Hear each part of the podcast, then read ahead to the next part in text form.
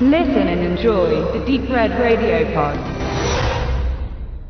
Herzlich willkommen zu unserer Betrachtung vom, ja, auch wie viele andere Filme, lang ersehnten, durch Corona pausierten James Bond Nummer 25. Äh, Daniel Craigs letzter Auftritt als James Bond in No Time to Die keine Zeit zu sterben. Eigentlich ja von 2018, 19, jetzt äh, 2021 ähm, gesehen, was die Zeitverzögerung noch für Probleme bringt. Da gehen wir dann später vielleicht nochmal drauf ein. Und ich habe nette Gäste geladen, auf jeden Fall mit einem guten Redeanteil heute natürlich mit dabei. Äh, Stefan Jung und Wieland Schwanebeck. Ja, das möchten wir doch betonen, dass Wieland bei uns an der Seite ist. Wieland Bond-Publizist ähm, hatten wir schon einen Podcast gemacht, darüber gesprochen. Äh, 100 Seiten Reklam, James Bond. Du hast das Buch schon im Frühjahr veröffentlicht äh, und hat da schon zumindest chronologisch äh, erwähnt, dass No Time to Die existiert, aber damals ja natürlich noch nicht äh, gesehen, weil noch nicht draußen. Jetzt sprechen wir über den Film. 163 Minuten längster Bond, das können wir schon sagen. Also Daniel Craig hat den kürzesten und den längsten Bond in der Geschichte gemacht. Äh, äh, sinnloses Wissen am Anfang. Und wir werden das jetzt wie folgt machen. Wir werden den Film eintauchen, äh, unsere Empfindungen, Erfahrungen besprechen und vielleicht vorab für die ähm, Hörerinnen und Hörer ein kurzes, schnelles äh, Erstfeedback von uns allen, wie wir ihn so fanden. Ich finde es immer ganz nett, dass wir wissen, wir fanden jetzt nicht alle ganz schlecht oder alle ganz toll. Äh, ich fand ihn tatsächlich ziemlich gut. Äh, ich mag Rankings nicht, aber sollte ich ranken müssen, würde ich ihn auf Platz zwei, drei schlimmstenfalls von den Crackbonds setzen, weil vieles drin war, was mir sehr gut gefallen hat. Wie fandest du, Benedikt? Ja, ich bin äh, in, mit meinem Platz 5 von 5 äh, Crackbonds dabei.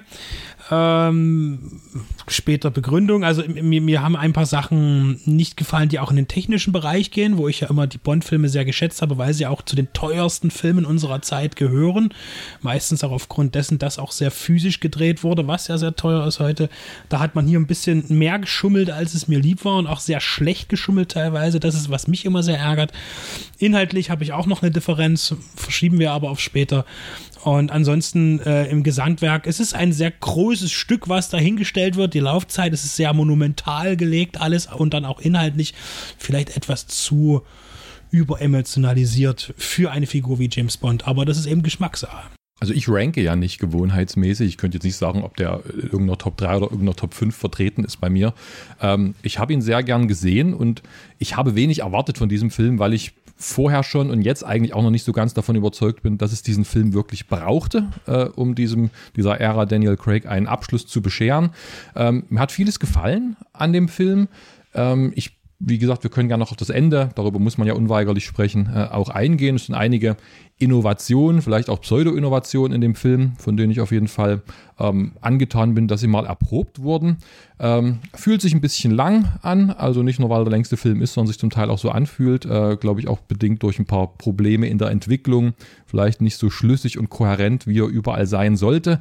Ähm, ein Teil in mir äh, ist auch dabei, der überwiegt, also äh, und sagt, schön, dass wir es jetzt auch mal geschafft haben. Also früher habe ich mich auf James Bond Filme schon vorher gefreut, wenn sie überhaupt rauskamen. Das ist uns jetzt, diese Freude ist uns ja so lange jetzt vorenthalten worden, weil er immer wieder uns sowieso die, die Karotte am Stock vor der Nase hingebaumelt und wieder weggezogen wurde. Es ist schön, dass wir jetzt das Datum mal erreicht haben, dass die Kinos offen haben, dass der Film zu sehen war. Ich freue mich aber auch auf Neues und das, was bald kommen wird oder nicht so bald. Okay, das ist interessant und ich freue mich sehr aufs Gespräch, weil ich merke, ich glaube, ich bin mit meiner optimistischen Einschätzung so ein bisschen allein, nicht allein, aber ich, ich freue mich drauf. Das wird ein spannendes Gespräch, weil ich will ja auch Pro und Contra und sachlich und genau das, ähm, darauf habe ich mich gefreut. Ähm, okay, ich muss noch ganz kurz was Persönliches einwerfen. Es war der erste Kinoabend mit meiner Frau zu zweit, wo der große Sohnemann auf den kleinen abends, nachdem er eingeschlafen ist, aufgepasst hat. Ich möchte es aber betonen, es verblumt mir jetzt nicht meine Sicht auf den inhaltlichen Bond-Film. Es war natürlich ein super Kinoabend, spontan hat alles super geklappt. Ich musste auch dreimal aufs Handy schauen, zwangs, was ich sonst mir selber verbiete im Kino, äh, weil wir mussten äh, mit dem Großen ein bisschen chatten, wie geht's, ist zu Hause alles gut, ja, aber das waren wirklich nur Sekunden und äh, es war toll. Äh, ich möchte kurz, äh, du hast aufgreifen, du hattest gesagt, dir, dir kam man lang vor, Wieland. Mir kam man nicht lang vor. Ich hatte mich auch auf die Sam Mendes-Filme gefreut, äh, Skyfall und Spectre. Ich finde bei Spectre, auch wenn das zu diesem düsteren Spionagethema sehr gut passt, was sie da gemacht haben, finde ich, suhlt der Film sich, das würde ich auch immer so sagen, in seiner Schwere schon sehr stark. Bei Skyfall haben sie noch die gute Balance geschafft zwischen ein bisschen Entertainment und Schwere und auch das Abtrünnige, das Düstere. Bei Spectre war es mir dann genau um diese Länge zu spüren, in vielen Stellen doch zu viel. Äh, das Zitat mit diesem Zug von Liebesgrüße aus Moskau, wie sie so fahren und dann diesen, diesen Kampf haben, äh, mit von Dave Bautista gesprochenen äh, stummen Killer, ist eigentlich eine der tollsten Ideen gewesen und ich mag solche klassischen Zitate, aber das war eines der drögsten Umsetzungen, wie es gemacht wurde. Das war, das war nie dynamisch, das war nie pfiffig irgendwie gemacht. Das war alles nur so schwer. Und deswegen fand ich zum Beispiel den neuen Film jetzt trotz seiner Länge sehr dynamisch, sehr unterhaltsam und sehr kurzweilig. Was fandst du äh, jetzt rein äh, sachlich gefragt, fandst du lange an dem Film oder langwierig? Also ich wollte den Film zunächst gar nicht madiger machen, als er ist. Mein Eindruck ist insgesamt durchaus positiv. Ne? Ähm, ich würde das nicht unbedingt an der Länge festmachen. Das Wort der Schwere, das du reingebracht hast, deckt das für mich schon ganz gut ab. Ähm, das ist ja so eine, so eine Tendenz in den Daniel Craig-Filmen überhaupt, die aber auch aus der Logik sich herleiten lassen, wie die Filme entwickelt sind. Also wirklich der Figur folgen und dem, wohin der Charakter wächst. Ähm, die Filme sind immer länger geworden, mit der kleinen äh, Ausnahme von, von Ein Quantum Trost, der, wie du schon gesagt hast, der kürzeste Film war. Ähm, diesen Film wird im Laufe der Zeit jetzt immer mehr übergeworfen. Also sie müssen immer mehr leisten. Und das ist immer deutlicher geworden mit diesen vermeintlich anomalen Filmen Skyfall und No Time to Die weichen ja äh, möglicherweise am stärksten bisher von unserem Bild dessen ab, was ein typischer Bond-Film ist. Ähm, wir wollen, dass dieser Bond immer noch typische Bond-Arbeit verrichtet. Wir wollen, dass er äh, die Gadgets zeigt. Er soll aber auch äh, realistisch sein. Er soll verletzlich sein. Er soll äh, neue und innovative Geschichten erzählen, die trotzdem noch ganz typisch Bond und Ian Fleminghaft sind. Ähm, er soll äh, als Figur irgendwie wachsen und mit der Zeit gehen, dann aber doch sich dieser Zeit widersetzen. Und er soll auch noch möglicherweise äh, Referenzen auf alle möglichen bisher dagewesenen Bond-Filme enthalten. Du hast ja schon gesagt, das ist ja ein reiner Zitatepalast, in den wir so seit Skyfall immer mehr eintreten. Und dieses Gewicht, ne, also immer mehr immer mehr Schichten, die diesen Film übergeworfen werden, das macht sich bemerkbar in dem. Deswegen hatte ich schon bei Spectre und bei dem jetzt auch stellenweise den Eindruck, sie kommen manchmal deswegen nicht so recht vom Fleck wiederum, man kann dem folgen, man kann sich auch daran erfreuen. Ähm, es ist, wie gesagt, kein ganz negativer Eindruck, den ich von diesem Film habe jetzt bislang. Da fällt mir ein, dass äh, der erste Bond, den ich ja gesehen habe überhaupt, das war ja GoldenEye. Und der kam bei den Nachbarn, die hatten Premiere. Äh, das, was das heute Sky ist, ja, für die, die es nicht wissen. Und da kam der. Und da haben wir den dann gucken dürfen. Äh, meine Mutter wusste das nicht, egal. Äh, das, sie hätte es bestimmt nicht gewollt. Ähm, und da gab es eine, das ist, ich weiß, ich war vielleicht acht, vielleicht. Ne? Und habe damals schon irgendwas begriffen. Und zwar gibt es hier eine Szene, wo sie dann auf Kuba sind und äh, mit dem Hubschrauber abstürzen. Bond steuert den Hubschrauber. Sie stürzen in den Dschungel ab. Und die Frau daneben, die oh, hysterisch, natürlich, sie stürzt ab in den Dschungel rein, ist Panik. Und Pierce Brosnan sitzt da, ein eiskaltes Gesicht, keine Miene, hat alles in Kontrolle, alles cool, mir passiert schon nichts. Und wenn, dann sterbe ich halt, dann habe ich meinem Land gedient. Habe ich damals schon gesagt, das ist totaler Blödsinn. Ich sage, so ist doch kein Mensch so, der, der, der bleibt da ruhig und in so einer Situation, der, der nicht schreit oder irgendwie. Und dann hat so, kriege ich einen Rungser von einem gleichaltrigen äh, Nachbarsjungen, der sagt, ja, das ist James Bond. Das ist ein Geheimagent. Der hat das trainiert, der kann das. Und so, und ich sage, aha, nee, habe ich nicht verstanden. Und das ist das, worauf ja aber dieser Charakter Bond auch immer wieder äh, äh, angesetzt wird. Er ist halt immer der, der, der kühle Typ, der immer alles genau so im Blick hat und aus jeder Situation, die er vielleicht gerade nicht so eingeplant hat, doch irgendwie rauskommt durch seinen kühlen Kopf und auch dem Drang zu Gewalt, äh, um seine Ziele zu erreichen. Äh, und das wird da jetzt natürlich, was auch kritisch äh, an dem neuen Bond eben gesagt wird, dass wir jetzt eben einen Bond haben, der äh, mehr, mehr lächelt und mehr weint, als dass er äh, das kühle Genie ist, äh, das da auftritt, um seine Umgebung ja zu managen. Okay, ja, interessanter Punkt. Wir, mit diesem, mit diesem Gefühlsmäßigen. Also, das wird von vielen kritisiert. Ne? Jetzt äh, sagte gestern auch Christian Fuchs, ah, er findet das arg, dass äh, Bond jetzt so polarisiert, weil er, weil es so menschelt auf einmal. Weil es so menschelt, weil er zur Liebe gefunden hat. Und da habe ich gesagt, naja, der hat ja bei Spectre auch schon ein bisschen zur Liebe gefunden. Jetzt war aber Spectre, wie du auch weil du das auf Skyfall und auf den bezogen hattest. Und ich muss auch sagen, Spectre habe ich gestern Abend nochmal geschaut. Das ist ja schon so eine Reklassifizierung von Bond nochmal. Jetzt ist er wirklich nochmal der Agent, so wie man ihn so kennt. Also kommt das mit dieser Love Story und mit den Gefühlen, mit dem Wandel bei Spectre vielleicht nicht so raus. Aber damals bei äh, im Geheimdienst ihrer Majestät haben ja auch schon viele gebuht und gesagt, ja wie, der macht jetzt wirklich Hochzeit und macht eine Frau und trauert dann auch. Ähm, das passt nicht, das ist so, ein Weichei-Bond. Haben sie damals, glaube ich, über den Lazenby schon einige gesagt, weil ja Connery viel härter war vorher. Ja, und heute ist es einer der besten Filme. Wo ich sage so, okay, das Bild von Bond war schon immer auch so eins, was sich so ein bisschen gewandelt hatte. Roger Moore war ja der total lustige, äh, Connery war eher so der klassische Ernste. Äh, und über Brosnan haben sie gesagt, hast du ja, glaube ich, auch immer mal wieder zitiert oder gesagt, der wollte es allen recht machen oder hatte das schwerelos, es allen recht machen zu müssen, was überhaupt nicht funktioniert hat. Ich muss sagen, jetzt ist ja James Bond ein Killer. Und Daniel Craigs Figur des Bond ist ja die des eiskalten Killers. Das hat sich bei Casino Royale rauskristallisiert, wo er anfängt. Und bei Quantum Trost wird er wirklich dann zur Maschine auch so. Der ist ja wirklich einer der unemotionalsten Filme, auch bedingt durch diesen rabiaten Schnitt. So. Und da wurde klar, Daniel Craig Bonds, die sind ziemlich hart, nicht übertrieben brutal in ähm, bestimmten Blutsequenzen. Sie werden alle ab 12, glaube ich, freigegeben während andere Filme noch ab 16 sind, aber in der Art und Weise, wie es rüberkommt, sehr schroff, sehr düster, sehr hart. Ja, und das ist jetzt hier nicht so. Aber ich finde, bei No Time to Die haben sie den eleganten Kniff gemacht mit dieser super Gadget-Waffe, die irgendwie erklärt wird, wo man schon weiß, das ist irgend so ein abgespacedes Zeug mit Nanotechnologie, was schon noch ein bisschen was mit Corona-Anleihen hat. Ich berühre dich oder ich berühre Leute und merke das nicht und die sterben dann. Dass er eigentlich durch diese Infektion mit dem äh, ich sag's jetzt mal Virus vorsichtig mit dieser Superwaffe, ja per se zur, zur Superkillerwaffe wird. Es gibt ja diese super Einstellung, wo er Madeleine Swan nach Jahren wieder trifft oder nach der Zeit wieder trifft und sie weicht vor ihm zurück, weil sie weiß, er ist infiziert. Und das ist extrem gut gespielt, auch auf einer menschlichen, ohne zu viel Gadgets, ohne zu viel Albernheit Ebene, dass sie vor ihm erschrocken zurückweicht weil er das nicht checkt oder nicht weiß und er will sie bloß berühren und sie hat Angst vor ihm als Person, als Killer oder als Mensch von der Vorgeschichte, die dort erzählt wird. Und da muss ich sagen, das haben sie ziemlich gut gemacht, weil er trotzdem noch dieser Killer ist, der eine Bedrohung für andere ist. Und ganz kurz, wir können dann noch länger darüber sprechen, der Schluss zeigt uns ja kein heiles Familienbild, sondern es wird ja klar, Familie, die dort existiert, kann eigentlich nur ohne ihn weiter existieren. Und das fand ich auch konsequent seiner Rolle gegenüber. Es ist ja, es wäre ja äh, zu viel des Guten gewesen, jetzt eine heile Familien, äh, mit Bond als Papi, die da am Schluss am Strand sitzen, ich übertreibe jetzt und spielen, sondern da wurde schon gesagt, nö, also hier ist dann zu Ende. Und hier trennen die sich auch gleich wieder. Also die Erkenntnis darf es haben, Familie existiert, aber der kann das ja nicht leben. Und das hat mir alles, fand das alles ganz schlüssig, muss ich sagen. Das ist mir vielleicht schon fast so viel Happy End, dass er sterben darf. Die, die Isolation ab von denen, die er glaubt oder denkt zu lieben oder tatsächlich liebt, nie wieder sehen zu können, ist eigentlich für mich das viel, viel üblere Ende. Äh, so eine Monte Cristo-Geschichte, eigentlich bloß ohne das, den Ausbruch am Ende. Ähm, das wäre, glaube ich, ähm, habe ich vorher noch gar nicht drüber nachgedacht. Das kommt mir jetzt in den Sinn eigentlich ein Ende, das mir vielleicht auch besser gefallen hätte, weil das jetzt auch wieder sehr heldenhaft ist, natürlich das Ende. Das Opfer äh, kann man machen, ist okay. James Bond ist ein Held, ja? aber ich denke, die, die, um düster zu bleiben in der Reihe, ist das ja wirklich eine Erlösung, die das auch für mich gar nicht gebraucht hätte unbedingt.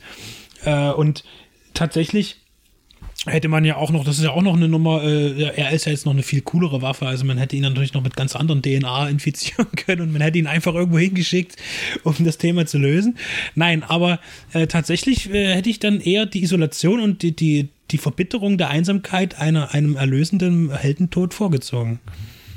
Rein drehbuchtechnisch.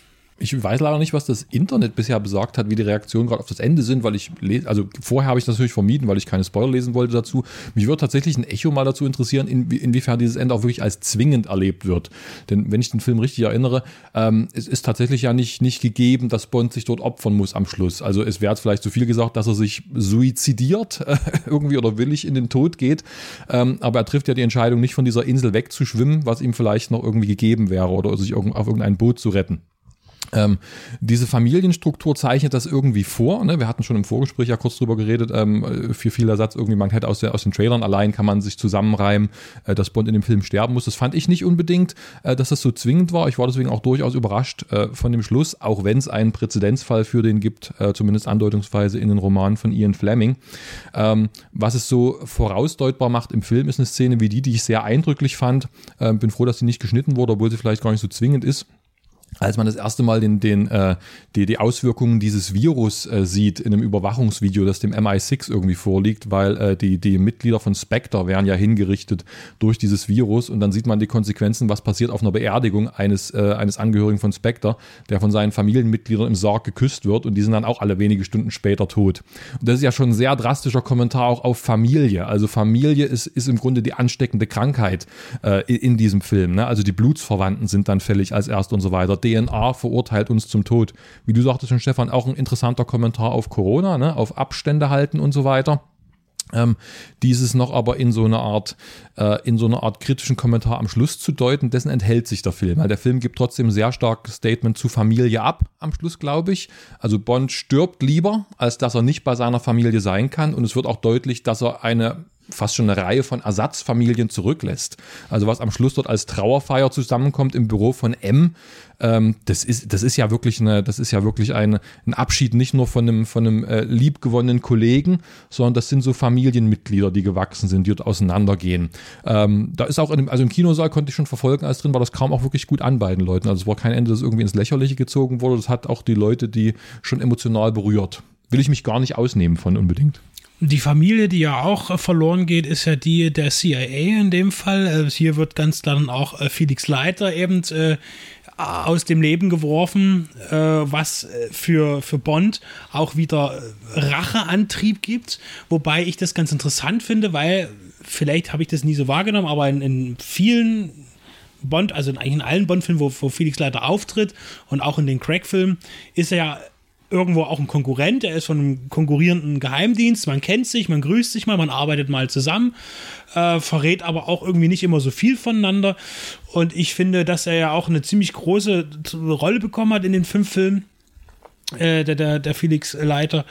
Äh, aber ich fand trotzdem irgendwie diese am Ende diesen, diesen Drang, ihn zu rächen von Bond auch nicht, nicht, nicht, nicht ausreichend erkennbar aus dem, was, was ich weiß über Felix Leiter und die, deren Beziehung aus den Filmen von Craig. Also irgendwie war der auch so, kann man ja machen, dass er sagt, ich brauche jetzt noch einen Grund, um nach vorne zu, zu lok lokomotivisieren, ja, als, als vorzupreschen, um, um meinen Gegner platt zu machen. Äh, äh, noch einen persönlichen Faktor. Das fand ich irgendwie mh, mm, diese Begründung irgendwie fehl am Platz. Ja, diese, diese, Kritik gab es, glaube ich, schon mal 1989 bei License to Kill, dem letzten Film mit Timothy Dalton, weil auch dort ist die Motivation des Plots ja Rache für Felix Leiter, der auf seinen äh, Flitterwochen, glaube ich, äh, fast einem Attentat zum Opfer fällt, seine Frau verliert und Bond geht, geht sofort in diesen, diesen Rachemodus, der dann bei Daniel Craig später wiederkommt. Und ich glaube, da gab es auch Kritik damals zu sagen, also das ist für uns als Publikum nicht nachvollziehbar. Wir kennen Felix Leiter als eine für fünf Minuten auftretende Figur, die Exposition liefert und vielleicht mit Bond mal einen Witz austauscht. Aber es ist jetzt nicht erkennbar gewesen für uns, warum die einander auf ihre Hochzeiten einladen und irgendwie anscheinend so, so einen Winnetou-mäßigen Blutschwur ewiger Treue aufeinander geleistet haben. Äh, auch jetzt im neuen Film wirkt es natürlich, wir haben diese Vorgeschichte nicht. Jeffrey Wright ist schon da gewesen vorher in den Filmen, aber ist für meine Begriffe auch nie so besonders großen Erscheinung getreten. Und wir gehen aber einfach die dort mit, weil an der Stelle im Film natürlich schon mal das Wort Bruder fällt. Ne? Also Bond sagt, entweder als sie sich verabschieden oder als er ihnen dann recht später, ich hatte einen Bruder und sein Name war Felix Leiter. Ähm, also wiederum dieses, dieses Motiv dort einfach einzuschreiben. Ich kann den Impuls nachvollziehen, äh, das zu machen, aber natürlich wirkt es nicht so ganz stimmig mit den Informationen, die wir, die wir als Zuschauer haben, glaube ich. Das sind interessante Beobachtungen und ich würde euch da auch schon recht geben. Vielleicht ist das dann zu viel. Äh, auch der, die Parallele zu License to Kill war interessant, weil da hat es ja einen langen äh, Hiatus gegeben, bis sie dann wieder neu gestartet haben, wo sie gesagt haben, das ist ja jetzt nur ein reiner Rachefilm gewesen und der, ne, da war ja einfach nur hart und nur Action.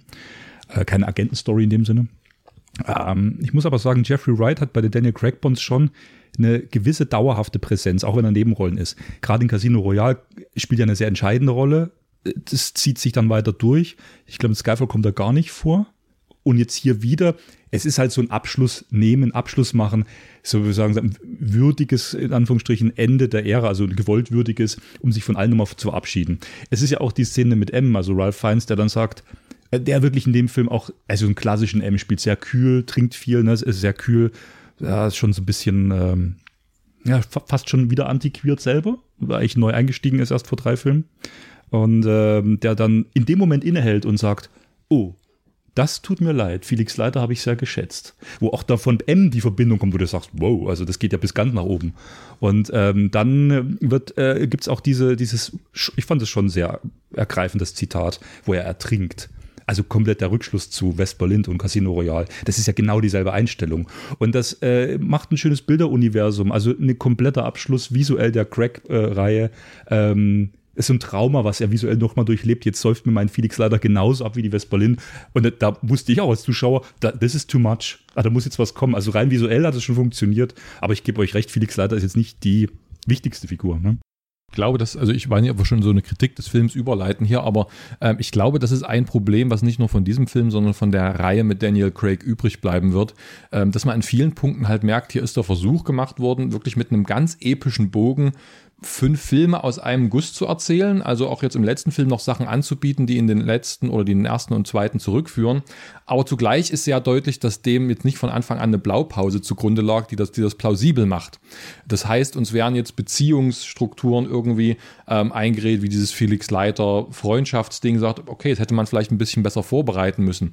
Genauso wie, und ich glaube, da das ist auch so fast schon, ein Running Gag in der Popkultur geworden, dass es Leute gibt, die sich fragen, wo, wo ist denn jetzt, wo, wo hat denn James Bond als Agent so normal funktioniert, wie wir ihn kennen? Also es gibt zwei Filme am Anfang, die die Figur aufbauen und eigentlich ab dem dritten, eigentlich schon ab dem zweiten Film schalten wir dann sofort in den alternden Bond über, der eigentlich raus will. Der hadert mit seinem Berufsethos, der am liebsten diesen Dienst quittieren möchte. Ähm, also wir haben, als, als ob uns irgendwie äh, dann, dann viele Roger Moore-mäßige Missionen in der Mitte fehlen, in denen er einfach mal seinen Job verrichtet. Ähm, also in Quantum Trost am Schluss geht er in den Schnee am Schluss davon und wirkt wie ein junger Mann, der bereit ist, jetzt seine Arbeit zu machen. Und in Skyfall ist dann auf einmal schon der mit dem graumelierten äh, drei Tagebart, der dann zittrig kriegt beim Schusswaffentraining und eigentlich, eigentlich in Rente gehen möchte, eigentlich sich fragt, wofür mache ich das? Der auch sehr natürlich, das macht die Filme auch wieder sehr interessant, finde ich, äh, an der Rechtmäßigkeit seines Auftrags zweifelt. Also die, die Probleme sind ja immer mehr innenpolitisch motivierte Probleme auch. Ähm, genauso wie M in Normalform gibt's ja eigentlich nicht. Also es gibt äh, Ray Fiennes, der am Schluss von Skyfall den Laden übernimmt und im nächsten Film haben sie dann schon Autoritätsprobleme und wissen nicht, ob sie zusammen irgendwie als Auftraggeber und, und Bond irgendwie noch zusammenarbeiten können. Also das ist so, so ein Kontinuitätsproblem, das sich auch in den neuen Film natürlich einschreibt. Produktionsprobleme, Drehbuchentwicklungsprobleme, Regisseur gefeuert worden, Autor gefeuert worden, neue Leute. Und wie ich jetzt lesen musste, auch im Grunde diesen Dreh jetzt erst angefangen, äh, ohne fertiges Drehbuch äh, und noch am, am Set selber Szenen nachgeschrieben, was, was bei der langen Vorbereitungszeit dieses Films ja schon etwas absonderlich ist. Die nachgeschriebenen Szenen könnte ich mir, das habe ich mir so gedacht, höchstens passend auf diese Corona-Thematik äh, beziehen. Wenn man sagen würde, der Film war 2018, 19 fe fertig konzipiert, dann kam Corona und dann, dass man gesagt hat, man, man muss, will ein aktuelles Thema reinbringen, äh, dass man das gesagt, dann hätte ich gesagt, hätte es sogar geklappt. Ja. Aber ähm, Benedikt. Ja, ich streue das jetzt einfach mal ein, weil ich fand das halt so lustig, darüber habe ich mir auch gar keine Gedanken gemacht. Das ist jetzt auch keine neue Information, klar. Aber wie, wie sich dann auch der Markt äh, als äh, Filmmarkt dann äh, mit so einem Corona anpassen muss, dann geht es wirklich um die Aktualität eines Filmes. Und das ist eben das Problem gewesen, dass man natürlich bestimmte technische Produkte visuell austauschen musste im Film, weil die Produkte zwei Jahre nun schon zu alt sind. Und ein Handyhersteller sagt, na, ich habe jedes Jahr ein neues Handy und das telefoniert er mit, der, mit dem Ding, was schon äh, zwei Jahre alt ist und keiner mehr kaufen will oder benutzt das Tablet ja, ähm, die können ja froh sein, dass sich die, die, die, die Flaschenform von Heineken und Coca-Cola nicht ändern, sonst hätten sie dann noch ganz andere Sachen machen müssen.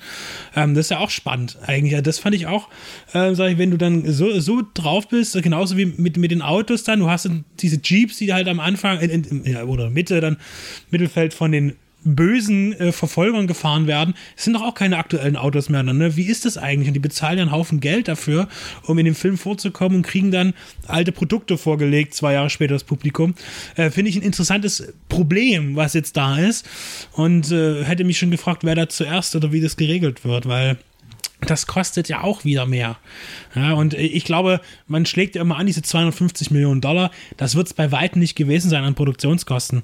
Und äh, drei Werbekampagnen, ja, also eine am Anfang, dann eine zwischendrin, wo man eigentlich wollte und dann doch nicht. Und dann noch eine dritte. Das heißt, so wie der Film jetzt ins Kino gekommen ist, hat er mindestens eine Milliarde US-Dollar verschlungen, bevor überhaupt ein Ticket verkauft wurde. Ähm, das ist eine Schätzung von mir, aber die ist realistisch, weil das Budget ist ja immer noch mal für das, äh, für, für das Marketing, ähm, beläuft sich immer äh, in der Größe auf die Höhe des Budgets des Films. Und das heißt ja auch, die Faustregel ist ja auch, ein Film muss das zweieinhalbfache seiner Gesamtkosten einspielen, um auf plus minus null zu kommen. Wobei das heute ja auch kein Thema mehr ist. Durch Streaming, äh, vor 30 Jahren sind Studios noch pleite gegangen, wenn sie einen Film gedreht haben, der nicht gut ankam beim Kino und zu teuer war. Heute äh, ist es so, dass das die, die meiste Kohle aus dem Streaming kommt. Man denke daran, dass ja bevor der Film jetzt ins Kino kam, ja, ich, mm, es waren Netflix und Facebook für 800 Millionen Dollar den Film kaufen wollten, um ihn auf Streaming zu bringen. Wo dann gesagt wurde, nee, da wollen wir schon noch irgendwie andere Vertriebswege gehen. Erstmal. Was ja schön kam, ist, ne? Ja, natürlich, aber am Ende kam doch Amazon äh, und hat letztlich MGM gekauft und damit auch 50 Prozent von James Bond. Und trotzdem haben die, sagen wir, Brokkolis oder äh, Michael G. Wilson, Barbara Bro Broccoli den Film noch ins Kino gebracht, was er gesagt hat, das ist trotzdem noch ein Kino-Event. Und was, was, muss ich auch sagen, für uns oder für mich so ein bisschen Tradition ist, seit meinem ersten tollen Bond 2002, Die Another Day, also ich habe ja wirklich mit dem schlechtesten angefangen und daraufhin dann gleich den besten gesehen. Ich finde ja Casino Royale nach wie vor den besten. Äh, wir können ja noch mal zum Ranking dann kommen äh, war das jetzt für mich schon Tradition zu sagen, okay, Bond wird schon im Kino geguckt. Also das, ich finde das auch schön, wenn man sich das eingestehen kann oder will oder so. Äh, das war jetzt ähm, wieder gutes äh, Produktionskosten-Briefing äh, von Benedikt. Äh, ich würde gerne dann nochmal später auf die filmische Motivik zurückkommen, weil ich habe noch ein, zwei Sachen, die ich echt toll finde, aber Wieland erst wollte dazu noch ergänzen, also ich finde es natürlich auch sehr sympathisch, muss ich sagen, dass man diesen, diesen, dieses äh, treue Bekenntnis zum Kino jetzt noch mit diesem letzten Film macht. Weil auch das ist ja eine Erzählung, die bei Daniel Craig angelegt ist.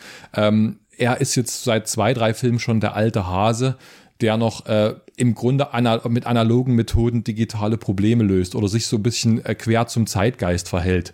Ähm, weil er auch der erste Bond, für mich der erste Bond ist, der glaubhaft auch mit seinem Alter umgeht. Also wir haben, wir haben ältere Bonds schon erlebt mit Roger Moore, aber in Roger Moore, wo, bei, beim Roger Moore wurde ja nie ein Kommentar dazu abgegeben, dass der jetzt schon Mitte 50 ist und vielleicht langsam mal, naja, mal Platz machen wollte. Das ist bei Daniel Craig schon seit mehreren Filmen angelegt. Und dass er im Grunde diese, dieser, dieser technischen Neuerung skeptisch gegenübersteht, passt ja auch sehr zum Thema des Films. Es ist jetzt kein klassischer, finde ich, Geriatric Action Movie, wie jetzt Liam Neeson, der mit Mitte 60 irgendwie und mit der Hilfe des Filmschnitts äh, noch schafft, weit jüngere Konkurrenten auszuschalten. Aber ich habe so tatsächlich, als ich aus dem Kino kam, musste ich da denken an äh, Space Cowboys von Clint Eastwood ein bisschen. Äh, dort ist ja der Plot, ähm, es gibt eine aus den 50er Jahren noch datierende Technik im Weltall, die so veraltet ist mittlerweile, dass die jungen, hippen Astronauten die nicht repariert kriegen und deswegen müssen jetzt 70-Jährige da hochgeschossen werden, äh, weil nur die das bedienen können. Und so ein bisschen ist die Story von No Time to Die, finde ich. Also man muss einen finden, der noch nicht äh, durchdigitalisiert ist, der noch nicht irgendwie, äh, der, der gerade irgendwie ein bisschen aus diesen Abhängigkeitsverhältnissen der gegenwärtigen Weltpolitik rausfällt und deswegen muss, muss James Bond nochmal zurückkommen und muss dort halt seinem alten Kumpel helfen. Ähm, und das sagt vielleicht auch mehr über mich und mein Alter aus, dass ich das irgendwie sympathisch finde oder mich da so ein bisschen wiederfinde in dem Plot äh, als analoger Mensch in einer digitalen Welt. Äh, und deswegen ist es auch total schön und wichtig, dass der Film jetzt im Kino landet und noch nicht sofort bei, was weiß ich, Netflix oder Apple Plus oder wo auch immer. Wenn dann bei Amazon Prime. Ja. Bei Amazon Prime. das kann ja noch in Zukunft kommen. Vielleicht mal ganz kurz, der Film ist ja sehr lang und er hat ja wirklich die längste Vor-Vorspannsequenz. Also da, Simon und ich wussten schon, das wird immer länger und wird immer epischer, aber sogar da haben wir uns beide und ich als Bondlover angeguckt, habe ich gesagt, okay, das war jetzt ein bisschen lang. Es war fünf Minuten, war es zu lang. Es war schon sehr episch, es war zu lang. Und äh, was haben sie da aufgebaut? Also im Prinzip, ich finde so eine Western-Rache-Storyline. Du hast in der ersten Einstellung wirklich The Man Who Comes Killing von außen auf so einen Türrahmen zu. Ne? Also ähm, jetzt sage ich den Namen auch Gott falsch, entschuldigt bitte, der, der Bösewicht Saphir. Safin. Safin, Safin, äh, mit der Maske, mit der Maske aus der Eisprärie raus im Fensterrahmen. Also das war für mich eine Western-Referenz. Gleich am Anfang dachte ich mir, okay, der Film, der will big sein. Also auch in den Figuren, die er anlegt. Und dann sieht man in den ganzen Filmen, die da kommen zum Schluss wieder, hat mich nicht gestört, war eine Rahmung. Ne? Du siehst ihn am Anfang und am Ende. Das war halt so der Ultimate Bad Villain, wo ja auch viele gesagt haben, oh, könnt ihr mal bitte wieder den Bösewicht ein bisschen wärmten Film zeigen, so wie bei äh, Silver in, in Skyfall, wo er eine aktive Rolle auch mitten im Film spielt und dann noch am Ende und überhaupt. Ähm, er hat mich nicht gestört. Gab nämlich einen coolen Henchman mit einem, jetzt muss ich den Begriff sagen, Highlight. mit dem explodierenden Auge. Und vielleicht können wir mal zu den Effekten kommen, weil ich glaube, ich weiß schon, worauf du anspielst. Äh, digitale Effekte. Mich hat eine Szene megamäßig geärgert. Gleich am Anfang? Nein, mit dem Nein. brennenden Schiff im Ozean. Da habe ich an dich denken müssen. Digitales Feuer. Gut, da Das haben sie, ging fast noch, fand ich. Echt? Also, da habe ich an dich denken äh, müssen. Und aber ich muss sagen, die explodierende Augenszene, da haben, das haben sie gut umgesetzt, weil das kannst du ja nicht echt machen. Äh, Und das, da habe ich, muss ich zugeben, ganz kurz so im Kino gemacht, so, wuh. Also es hat mir Spaß gemacht, weil das war nochmal so ein Zugeständnis an so ein Gag, so ein Gimmick und den Henchman, der eigentlich kein Wort spricht im Film, der so weg muss, so wie, wie Beißer, der ist dann weg und es hat mir Spaß gemacht. Und genauso Spaß gemacht hat mir Anna de Armas, äh, nicht weil die Sex hatten, sondern weil die doch je, recht jugendfrei, obwohl gesoffen haben sie ja, ein bisschen Spaß haben durften nochmal. Das war so wie das letzte Ballett für Bond. So, eine, so ein Bond-Girl, äh, ein bisschen an Roger Moore-Zeiten erinnert, die so ein bisschen naiv reinkommt. Ich hatte erst drei Wochen Ausbildung, die dann aber loslegen darf und rumfeuert und halt schon Skills drauf hat. Und wo dann Daniel Craig am Schluss sagt so, ja, wenn es klappt, dann bleibe ich am nächsten Mal ein bisschen länger. Das war noch so das letzte, ha, so ein Schmachten in die, was mal war. Ich fand das nett. Ich fand das okay. Das hatte auch nichts mehr mit Spectre zu tun, mit der, der Stimmung von Spectre. Aber das fand ich okay, das war aufheiternd. Was, was ich visuell äh, sehr logisch fand, aber auch erst dann, als ich es dann gesehen habe und vorher nicht drüber nachgedacht hatte. Die Logik erschloss mich dann erst durchs Sehen dieser Situation. Ist gleich am Anfang natürlich, wie als hätte man es äh, schon seit 100.000 Jahren geplant, wenn Universal als erstes mal Vertriebspartner ist äh, für, äh, mit MGM für James Bond. Also ist ja der erste Film, der über Universal mit ins Kino gebracht wurde. Vorher war es ja jetzt äh, äh, Sony gewesen bei den anderen vier Craig Bonds und jetzt ist es Universal. Natürlich aus dem äh, Globus heraus den Lauf von innen, äh, mit der Sicht von innen, äh, das berühmte Bild, ja, wenn Bond eben äh, vorbeikommt und eben in den Revolverlauf hineinschießt und dann Blut herunterkommt. Übrigens hier ja kein Blut äh, äh, in No Time to Die. Äh, Finde ich, fand ich zum Beispiel am Anfang sofort sympathisch, dass eben der Globus von Universal kommt, der Schriftzug, der Schriftzug verblasst, der Ball wird weiß und dann zum Lauf, auf, in dem wir dann Daniel Craig sehen. Sensationell gelöst, finde ich immer gut, wenn man sowas umsetzt. Äh, und dann, äh, was mich aber jetzt rein visuell äh, an dem Film auch gestört hat, ist, dass er auch so blass geworden ist, wie es heute leider viele sogenannte Blockbuster sind im DC und Marvel und ähnlichen Gebaren, dass äh, Sch Schwarz nicht mehr immer nur schwarz ist, sondern meistens so ein Graufilter hat, dass Farben nicht kräftig genug sind, gerade wenn man dort durch Italien mit, dem, mit, dem, mit der Kamera fliegt, wo dann das Auto an der Küste entlang fährt und ich sag mir, jetzt haben die hier einen Sonnenuntergang, die haben diese geile Landschaft. Und dann sind diese Bilder so blass. Und das ärgert mich. Und das ist das erste Mal in diesem äh, Bond gewesen, in, in, in dieser, überhaupt in der ganzen Bond-Reihe, dass mich das so ärgert technisch. Es gab auch immer schon vorher Filme, ähm, wo ich sage, ja, das ist jetzt der, der, der Zeit geschuldet, wann der Film entstanden ist, dass man heute eben sieht, wenn auch bei James Bond eben die Menschen, die im Auto sitzen und der Hintergrund ist reingeschnitten, das sieht halt albern aus wie aus einer Fernsehserie. Es war halt so, ist okay. Äh, aber heute sieht das teilweise wieder so aus, aber auf schlechtem Niveau, wobei das einfach viel besser gemacht werden könnte. Und am schlimmsten ist für mich gleich am Anfang, wo ich immer gesagt habe, James Bond, das ist immer noch etwas, wo natürlich Computereffekte sind überall drin. Meistens werden sie aber verborgen, man sieht sie nicht unbedingt oder es wird gut kombiniert. Aber wenn ich eben an, in der Szene äh, die gleich die, die erste große Action-Szene, wo er da sich da an der Brücke rumhagelt, dann mit dem Auto hin und her fährt, dann diese Szenerie, wo er dann, ähm, dann die kleinen Maschinengewehre aus den Lichtern kommen und, äh, ne, und alles so ein bisschen platt macht. Und dann kommt die Szene, wo die da durch dieses kleine Örtchen in Italien fahren, dann lässt er mit seinem Aston Martin, dem klassischen da, seine kleinen Bömpchen fallen, wo dann das gegnerische Auto drüber fährt und dann explodiert so, so die, die Reifen von dem verfolgenden Fahrzeug. Und das ist eine ganz miserable, schlechte, billige CGI-Konstruktion. Das ganze Auto, der, der Effekt an sich, und ich dachte mir, um Himmels Willen, und ich hatte sofort, habe mir auf die Hand gebissen, Fast and Furious. Genau so sah das aus. Genau, als hätten die den gleichen programmierenden Affen, der da sitzt und immer auf Zufall Knöpfe drückt und am Ende kommt sowas raus. Das heißt, für einen Film einer Klasse von James Bond, um nur noch unbedingt dort diesen einen Action-Effekt reinzukriegen, den ich für zwei Sekunden sehe, dann verzichte ich doch darauf. Anstatt einen billigen Effekt zu machen, der einen Film komplett runterzieht. Für mich. Das ist für mich ist auch um Gottes Willen.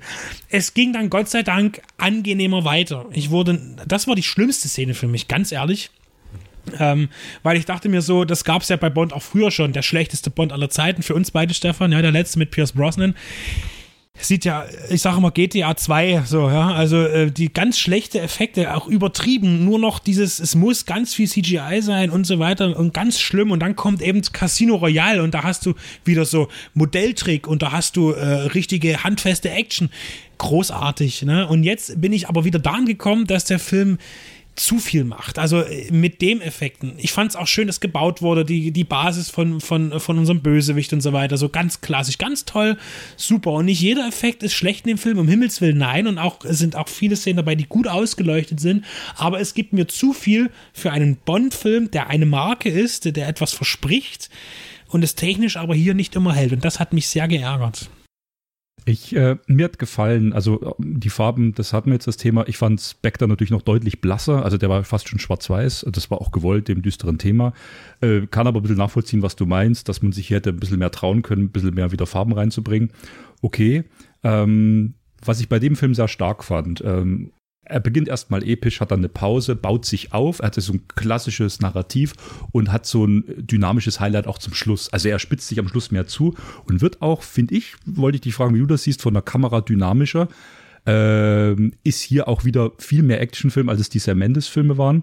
Zum Beispiel die Szene, wo es dann hieß, okay, Bond, jetzt hast du den Auftrag, jetzt haben wir noch 20 Minuten, sieht alles ganz schlecht aus, mach mal. Und dann ist auf einmal die, die Kamera wieder über der Schulter und kriecht mit ihm über jede Treppenstufe rauf. Ganz dynamische Ballerszene da in dem Treppenhaus am Schluss noch. Ähm, dynamisches Actionkino, wo sie gesagt haben, jetzt zeigen wir es euch nochmal, dass wir es können. Und er hatte auch vorher mit diesen was waren das, Chrysler Land Rover, wo sie ja, ich denke, das sind die Pinewood Studios, die haben doch so ein riesen Gelände, wo die die Außenaufnahmen, übrigens auch in Die Another Day, wo auf diesem Hoverboat noch am Anfang fährt, das ist ja noch analog gemacht, ähm, haben die da tolle Autoverfolgungssequenzen gemacht, wo du wirklich gesehen hast, hier haben die ganz schön viel Autos hochschlittern lassen durch, okay, irgendwo ist immer CGI dabei, aber ich muss auch sagen, No Time to Die hat sich wieder ein bisschen da zurückbewegt ähm, dynamische, handgemachte Action auch hochleben zu lassen. Mich hat dann diese Flammen im Meer gestört. Gut, die konnten sich kein eigenes Boot kaufen und das dann wirklich abfackeln. Warum das hat, nicht? Das hat man schon gesehen und vielleicht auch diese Reifenplatzer-Szene. Ähm, Bei Tenet hat das mit dem Flugzeug auch geklappt. Ja, und, aber okay, also ich fand es sah alles schon noch ziemlich gut aus. Ja? Äh, da, da bin ich eben nicht ganz deiner Meinung, aber das sind halt verschiedene Ansprüche, was das Sehen angeht. Ich, mit der Kamera hatte ich überhaupt kein Problem. Ich finde auch den Shootout am Ende, wo er da durchmarschiert, ziemlich geil äh, er ja auch dann dieser zum Soldaten wird. Also dieses soldatische Vorgehen hast du selten in Bond-Filmen so gesehen wie dort. Also wie er die Waffe führt auch, das Gewehr ähm, und, und wie er sich bewegt und, und zielt und, und wie er reagiert auf seine Gegner, ähm, finde ich gut. Ich mag es in den militärischen, taktischen Sachen immer ganz gut, auch wenn ich keinen militärischen Background habe. Das ist einfach irgendwie ein Hirngespinst aus, dass ich mir aus Filmen zusammengeklaut habe, dass ich das toll finde. Äh, und äh, sehr verzeihlich, wo ich noch am Trailer sagte, äh, schon die Zähne zusammenbiss, ähm, war diese ganze Jeep-Geschichte in dem Wald. Die Szene finde ich von vorne bis hinten super gemacht. Mhm. Äh, auch da mit dem Nebel und äh, finde ich großartig. Eine ganz tolle Action-Szene, ähm, die sich ja auch gut zieht, äh, vernünftig zieht und dann auch diesen Zwischenteil, wo er dann als Jäger zu Fuß unterwegs ist und dann diese wilden Tiere, diese Autos eben, äh, das sieht man ja auch, wo, wo dieses Auto an ihm vorbeifliegt sozusagen, weil es an einen Baumstamm kracht und er noch hinterher ballert, so, ja. Also jetzt stirb endlich, du scheiß Auto, ja. So, ähm, das finde ich super gemacht, ja. Also da gibt es wirklich viele Kleinode in dem Film, die ich toll finde und dann eben gibt es dann wieder so diese anderen Inseln, wo ich sage, naja. Hm, also in der Gesamtbetrachtung freue ich mich auf jeden Fall, den Film nochmal zu sehen, vor allen Dingen zu Hause, weil ich mir auch wieder nicht sicher bin, wie gut das Bild eingestellt war im Kino. Bei mir, wir waren im Cinemax ähm, in Dresden und ich hatte in einigen Szenen immer das Gefühl, da, ist doch das nicht richtig scharf gestellt gerade. Und deswegen freue ich mich dann auch, da ist das Heimkino immer noch der bessere Berater dann in der Kontrolle für mich hinten raus, ähm, dass ich den Film noch mal sehen will anders als auf die Leinwand projiziert. Ob das nun jetzt eben digital natürlich ist, aber ähm, tatsächlich gerade bei Personenszenen, nehmen wir, wir haben schon drüber gesprochen, die Abschiedsszene, äh, wo sie da sitzen und, und für ihn auch noch einen Scotch hinstellen und nochmal eine Minute und, und M liest noch ein schönes Gedicht vor. Diese Szene war total unscharf äh, im Kino gewesen und ich dachte mir, das will ich nochmal anders sehen. Also ich freue mich auf jeden Fall, den Film nochmal zu sichten, natürlich. Ähm, und äh, aber natürlich äh, ist das ein Ärgernis. Vielleicht hebt sich da viele technische Sachen, die ich, über die ich mich geärgert habe, heben sich vielleicht wieder auf im Nachgang. Ich habe eurer Bewertung der Effekte gar nichts hinzuzufügen, was mich nur gewundert hat und was in der Berichterstattung zu dem Film meines Wissens überhaupt keine Rolle gespielt hat. Mir ist es selber erst aufgefallen, als ich meine eigene Kinokarte gebucht habe. Das ist, wenn ich mich nicht irre, der erste James Bond-Film, der zumindest in einer 3D-konvertierten Version verfügbar ist. Ist überhaupt kein, also als Thema gar nicht. Ich habe nur auf der Kino-Webseite entdeckt, James Bond in 3D, ist das ein Fehler? Gab es doch meines Wissens noch nie. Ich finde es auch, ich, ich finde es haben sie auch mit Dune, haben sie auch mit Dune gemacht äh, ist irgendwie gerade noch so eine Zusatzauswertung, wahrscheinlich nach der langen Durststrecke zu sagen, okay, wer will oder wir greifen es noch in 3D ab und können noch eine Vorstellung, würde ich jetzt nie überbewerten, aber hat mich auch gewundert, ja. Ich, mir war klar, ich will in 2D sehen, ne? Ja. Okay, äh, vielleicht gibt es noch mal fünf Minuten, dass wir vielleicht noch mal so ein bisschen in die Story reingehen. Ähm, okay, wie fandet ihr das äh, mit, mit Blofeld? Ich bin jetzt mal ganz plump und sag, ich bin mal rein. Ich fand, äh, er hatte eine Präsenz, äh, eine andere Präsenz, aber so wie ich ihn mir eigentlich vorstelle als den Bösewicht mit seinem Auge, der nur da sitzt und spricht, der einfach nur da ist ich bin jetzt mal so böse und sage, er ist ein Marketingkniff gewesen, weil Walz ist eine in USA und international eine begehrte Negativfigur, die immer so ein bisschen, äh, ja, ne, ähm, so einen Touch hat, äh, so eine Leichtigkeit und so ein bisschen naiv, aber natürlich ein ganz äh, kühl durchdachter Killer ist, egal in welchem Film er da jetzt spielt, in den amerikanischen, vor allen Dingen jetzt in den letzten Jahren durch Tarantino oder eben jetzt auch in dem Bond oder auch schon vorher in einer, in einer Comicverfilmung Green Hornet war das gewesen, das ist keine Comicverfilmung, aber ähm, äh, ja auch so, so, so einen tuffigen, ein bisschen Touch immer hat. Äh, ich glaube, er ist wirklich reingenommen worden, um, um den Namen Walz dort mit reinzubringen. Das, das ist vielleicht gemein von mir, aber irgendwie hat es ja in dem Film, natürlich hat er durch diese mm, Spectre-Auslöschung natürlich irgendwo noch in Bezug äh, weil er ja äh, am Ende von Spectre nicht stirbt, sondern inhaftiert wird. Äh, und er muss ja sterben, weil Spectre muss sterben in, in, in No Time to Die. Ähm, ja, und so kurz ist er halt auch da. Ne? Also ich meine, was hat er für eine Screentime? Elf Minuten. Ne? Ist bei zweieinhalb Stunden plus. Ja, auch jetzt nicht die Welt. Ja, das, das Blofeld-Problem, glaube ich, hat auch mit dem zu tun, was ich als, das, als den Ballast dieser Film mittlerweile ein wenig empfinde. Unsere Ansprüche an Bond sind so stark gewachsen. Ähm, bö böser Schurke, der einfach nur böse ist, reicht uns ja heute irgendwie nicht mehr. Ne? Also die müssen einen, einen, äh, einen schurkischen Plan aushecken, der sich irgendwie zur Geopolitik verhält. Die müssen James Bond auch auf einer sehr persönlichen Ebene herausfordern. Äh, und gerade vor diesem Hintergrund fällt dann sehr stark auf, wenn die Schurken wie in den letzten zwei, drei Filmen, auch schon in Skyfall, ähm, so einer Puzzle-Logik gemäß eigentlich äh, äh, sich vor allem dramaturgisch geschickt verhalten müssen und dem James Bond genau die Dilemmata vorsetzen, die er braucht, damit es stimmig wird das ist an sich kein Problem. James Bond-Filme sind Schemafilme. Ne? James Bond braucht einen Antagonisten und der muss sich irgendwie diametral zu dem verhalten, wofür James Bond steht. Aber es fällt in so einem Film jetzt schon auf. Also dieser Schurke, den wir jetzt haben, Safin, taucht ja an wenigen Stellen eigentlich auf und immer dann verhält er, äh, stellt er gerade dieses ethische Dilemma, was uns jetzt in die nächste Plot-Episode führt. Ne? Also er muss die, die Frau und die Tochter entführen. Er muss äh, die, die äh, Frau, die Madeleine, noch in dieses Dilemma reinziehen, äh, dass er sie erpresst, äh, um, um, diesen, um den Blofeld zu töten töten. Und er muss natürlich James Bond am Schluss nicht einfach nur bedrohen mit einer Waffe, sondern er muss ihn, er muss ihm noch diesen fast schon mythologischen Fluch am Schluss äh, hinterlassen. Du bist jetzt eine tödliche Waffe für die, für die Menschen, die du am meisten liebst. Blofeld leidet auch so ein bisschen darunter. Es gibt keinen zwingenden Grund, warum Blofeld hier drin sein muss, außer um es davon zu überzeugen, es gibt mal wieder noch eine tödlichere Gefahr da draußen als Spectre. Ne? Also solange sie die Rechte an Spectre nicht hatten, gab es Quantum. Als die Rechte an Spectre gab, wurde Spectre eingeführt und auf einmal gab es eine größere Organisation als Quantum, von der wir nichts wussten. Jetzt, wo Spectre aus diesem Film ausgelöscht wird, gibt es auf einmal noch eine größere, also aller Überbietungslogik gemäß Bedrohung, nämlich Safin und sein omnipräsentes Virus, das eben mal so in dem Fingerschnippen alles, was wir über Spectre wussten, aus der Welt trägt. Und das, das, ist so, das ist so äh, dramaturgische Funktionslogik. Also Blofeld ist ein Puzzleteil, der muss nicht in dem Film sein. Natürlich nicht. Es ist ein schönes Cameo für die Leute, die Bond-Geschichte mögen. Wenn man ehrlich ist, hat der Erfolg von Spectre auch schon nicht dran gehangen, dass sich dieser, äh, diese Figur Franz Oberhauser hieß ja Spectre eigentlich plötzlich als Blofeld irgendwie entpuppt. Ähm, weil die Bond-Nostalgiker holt sowas nicht richtig überraschend ab. Und für die jüngeren Leute, die so einen Film gucken, ist es wurscht, ob der sich am Schluss als Blofeld zu erkennen gibt oder nicht. Er ist halt Christoph Waltz, der Freude hat an dieser Rolle und der richtig gut schurkisch funktioniert. Es wird ja auch für vielleicht 30 oder 40 Prozent des Publikums der Erstbond sein. Oder der Zweit- oder Drittbond. Oder überhaupt, die kennen nur Craig als Bond. So also wie ich nur Pierce Brosnan als, als Bond kannte und erst Jahre später irgendwann mal einen Sean Connery gesehen habe, wo ich dachte, das ist aber komisch.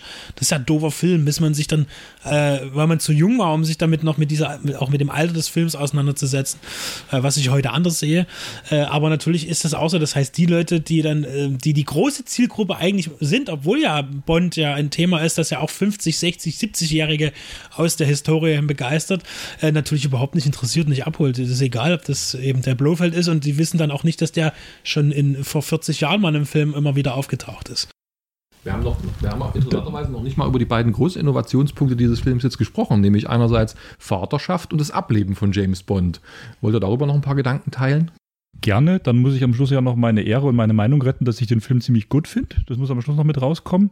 Und ich würde noch sagen, ich fand das Setdesign vom Finale cool, das hat mich an Ken Adams erinnert. Also das muss man schon mal sagen, mit der, wie du angesprochen hast, Idee oder dem Anspruch, jetzt noch bigger zu sein, muss ich sagen, haben sie es zumindest geschafft, da ein Ding hinzustellen oder halt auch getrickst, ne? aber die Halle, das hatte schon Dimension, wo du sagst, ach, ist das schön. Das ist so wie in äh, Der Spion, der mich liebte, das ganze Ding, was aus dem Ozean kommt. Wenn man halt auf sowas steht ja? und jetzt nicht nur, sage ich mal, wie in Quantum Trost, dessen Story ich übrigens sehr, sehr gut finde. Ich hatte letztens wieder die Kritik veröffentlicht. Die, die Idee und die Story hinter Quantum Trost finde ich ziemlich gut. Ist in meinem äh, Ranking übrigens mittlerweile Platz 1 von den Craig Bonds, weil der äh, so konsequent find, ist. Der ist halt einfach zerschnitten, aber darüber wollen wir uns nicht reden. Äh, hätten sie den ein bisschen cooler, dynamischer, ruhiger inszeniert, noch übersichtlicher, wäre das ein super Film geworden insgesamt.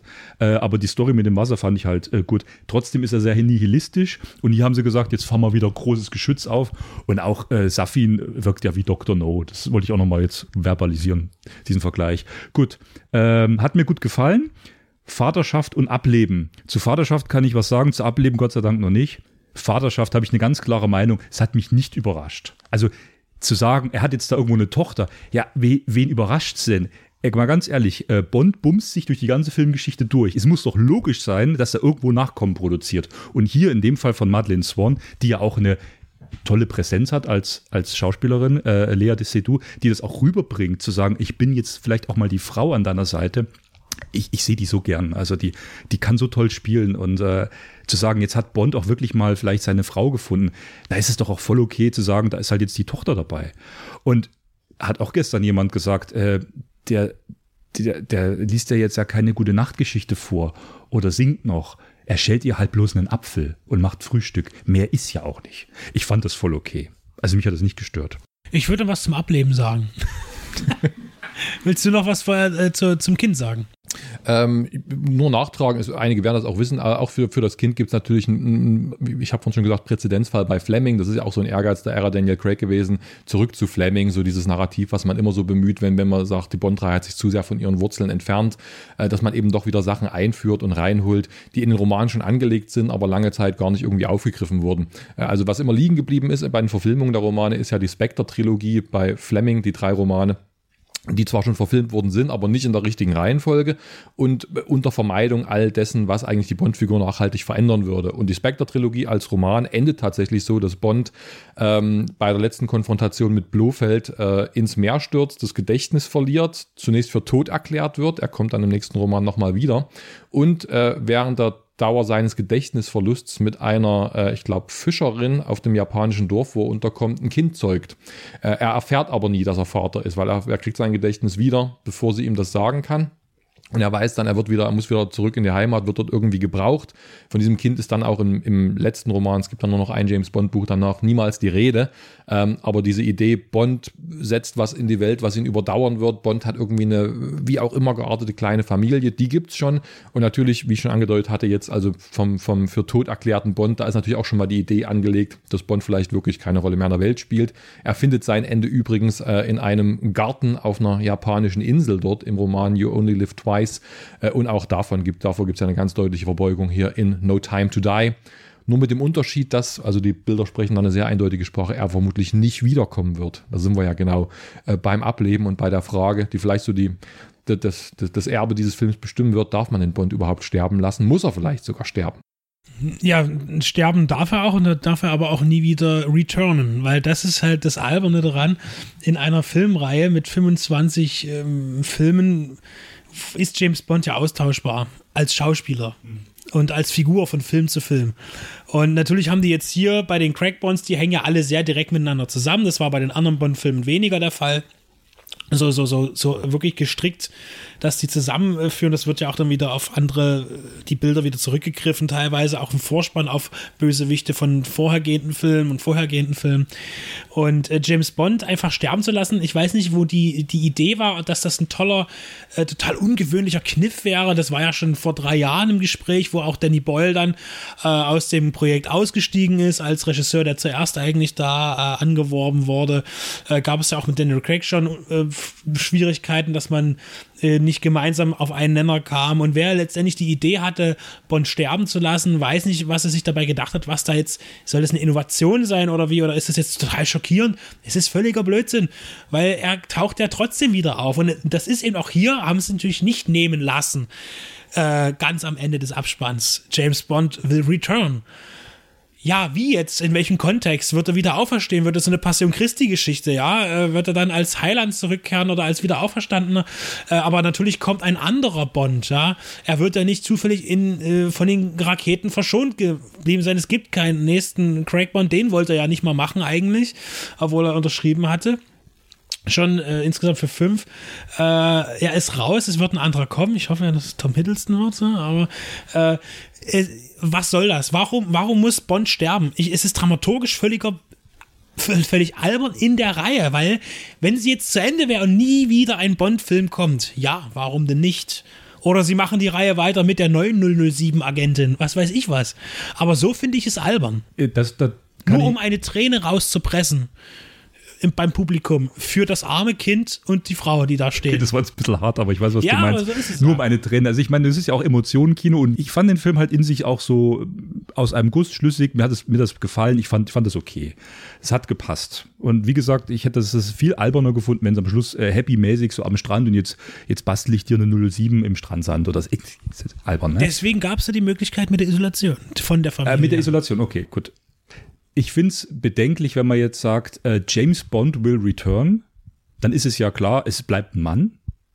Ist er dann noch 007 oder macht man irgendwelche Postmortem oder, oder äh, Batman, äh, Second Life, Geschichten, Alternative Universe, fällt hier ja flach, weil es ja trotzdem irgendwo noch menschlich verhaftet. Ähm, jetzt wurde ja viel spekuliert, gibt es dann eine Jane Bond oder gibt es eine Frau? Ähm, wenn sie sagen, James Bond will return und Barbara Broccoli sagt, okay, das wird auch wieder ein Mann, dann kann ich mir nur vorstellen, dass die jetzt sich ganz schön lang Zeit lassen, weil sie produziert ja gerade mit Daniel Craig, ich glaube, Macbeth. Ja, und machen, die machen bestimmt erst mal drei Jahre ihr Ding. Und dann hören wir in vier, fünf Jahren, kommt dann ein neuer und dann fangen die wieder ganz neu an. Und du wirst sehen, das Interessante an der Reihe ist, die ist ja unsterblich als solches. Und in vier, fünf Jahren, wenn die Leute sagen, na ja, das war halt damals der Abschied von, von Daniel Craig und der hat sich verabschiedet und in seiner Storyline ist er gestorben. Jetzt geht das alles ganz neu los. Das wird schon funktionieren. Ich glaube, äh, so viel, das sagst du auch in deinem Buch immer wieder, das finde ich sehr interessant, äh, so viel Tradition, äh, und Rezepturbewusstsein hat ja die Reihe immer wieder, egal wie scheinbar innovativ die war. Die kommt ja immer wieder zu ihren Grundbausteinen zurück. Und deswegen glaube ich, dass es in vier, fünf Jahren vielleicht mit Tom Hiddleston äh, wieder neu losgeht. Würde auch gut passen optisch. Ich habe ja gesagt, bisher hat noch kein Bond-Darsteller dem Ian Fleming Bond wirklich gepasst. Der ist ja eigentlich relativ schmal, also drahtig, raucht viel. Also, also kein aufgepumpter Typ wie Daniel Craig war es nie. Da finden sie wieder was Neues und dann finden sie wieder ihr neues Publikum. Genau, und deswegen hat für, für mich das als Abschluss so gepasst. Also ich finde das okay. Und wenn jetzt alle schimpfen und so, das ist mir so egal. Ich, ich hatte Freude im Kino. Ich würde dir beipflichten, also für mich war der Tod von James Bond auch stimmig, gab dramaturgisch innerhalb dieser Reihe für mich auch Sinn, zumal äh, einfach das, im Licht all des, wie sagt man so schön, Foreshadowing, also wie es in dem Film schon vorausgedeutet wird, der ja fast schon provokativ eigentlich No Time to Die heißt und dann eben den, den Helden doch sterben lässt. Ja, es bringt halt die, die Reihe wirklich in die interessante Situation, die wir so tatsächlich in 60 Jahren noch nicht hatten, dass es jetzt wirklich mal einen völlig also einen völlig glatten Reboot, einen völlig glatten, glatten Cut braucht, den hatten wir noch nie. Es gab immer personelle Kontinuität zwischen den Bonds, äh, selbst äh, als mit Casino Royale es anfing ähm, und Daniel Craig ja diese Figur irgendwie von der Pike auf als frisch gebackener Doppel-Null-Agent spielt, selbst da hatten wir mit Judy Dench noch ein Überbleibsel ähm, aus der vorhergehenden Ära, übrigens auch den, den Regisseur Martin Campbell, der schon den äh, ersten Bond mit Pierce Brosnan gemacht hatte.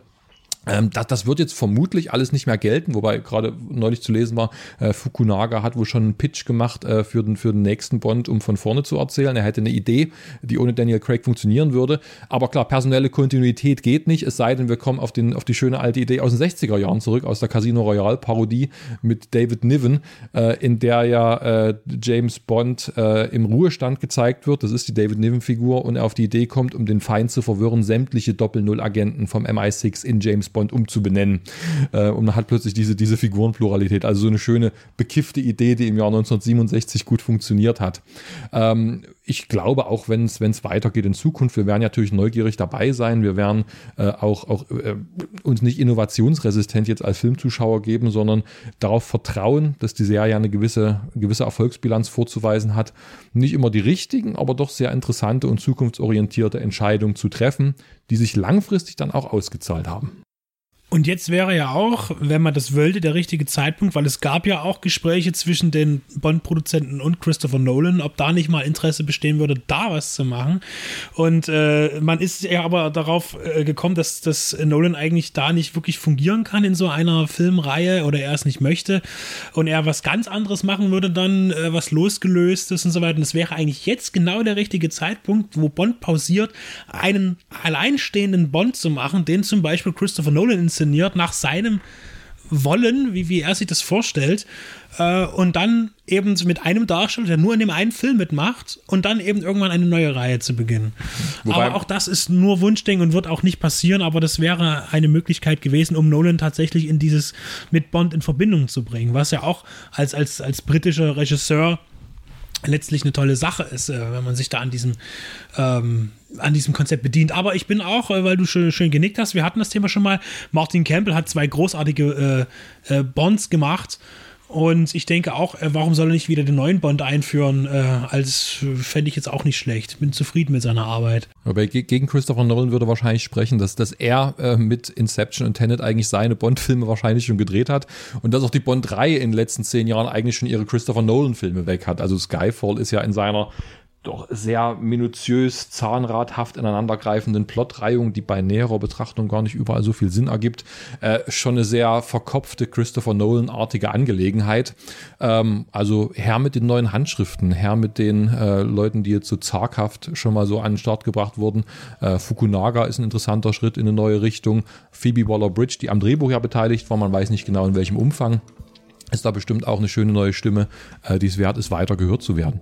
Ich finde, wir haben ja ein, ein schönes Gespräch gehabt, äh, für uns alle gegenseitig informativ, uns unsere Meinungen, Eindrücke äh, preiszugeben. Ich hoffe, es war auch für unser hoffentlich reichhaltig großes und sehr schönes Publikum äh, sehr aufschlussreich, uns zuzuhören. Über den Film wird viel geredet und wird noch viel, viel mehr geredet. Wenn ihr euch für uns entschieden habt, äh, freuen wir uns darüber und entlassen euch jetzt in den Film, wenn ihr ihn noch nicht gesehen habt, jetzt mit vielen Spoilern. Äh, oder ihr denkt noch einmal über den Film nach und guckt ihn vielleicht auch nochmal mit einem anderen Auge. Vielen Dank fürs Dabeisein. Tschüss. Tschüss.